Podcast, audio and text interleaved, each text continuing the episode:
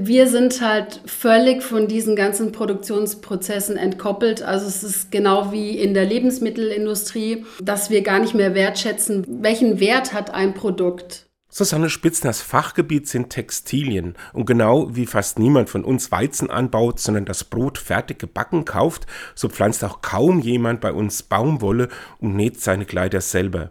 Dass Textilien jederzeit und ziemlich billig zu haben sind, das hat Spitzner vor einigen Jahren nachdenklich gemacht. Ich habe gewisse Beiträge gesehen, Bilder von ArbeiterInnen, die unter schwersten Bedingungen arbeiten und äh, habe mich gefragt, also kann ich das mit meinem Gewissen vereinbaren? Natürlich nicht. Genau, und habe begonnen, mich dafür zu interessieren, wie sind die Hintergründe, die Arbeitsbedingungen, was gibt es an Textilsiegeln, an denen man sich orientieren kann, sozusagen faire Mode oder auch nachhaltige Textilien, Fasern. 2021 hat sie dann angefangen, bei Luftgreen zu arbeiten, ein Kleiderladen in Aschaffenburg, der seine Ware aus ökologischem und fairem Handel bezieht.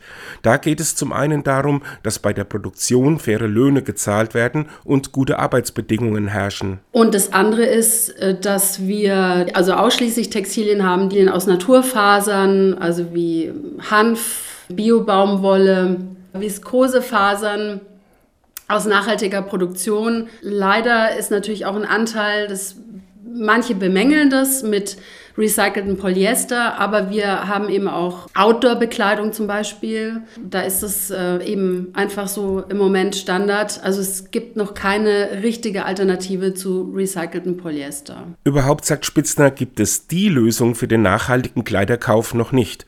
Ja, es gibt nicht die perfekte Lösung ähm, für nachhaltige und faire Mode.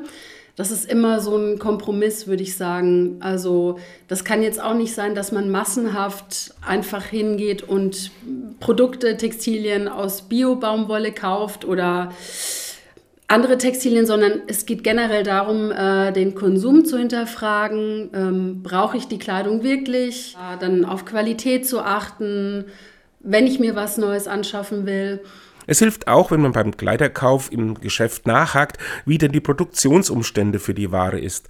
Denn wenn die Firmen merken, dem Kunden ist es nicht egal, woher die Kleidung kommt, übt man auch ein bisschen Druck aus, die Produktion nachhaltiger anzulegen. Und überhaupt muss es immer gleich eine Neuanschaffung sein. Dann gibt es natürlich noch die Möglichkeit, Kleidung zu tauschen im Bekanntenkreis. Dann gibt es äh, heutzutage Kleidertauschpartys, ist ganz neu.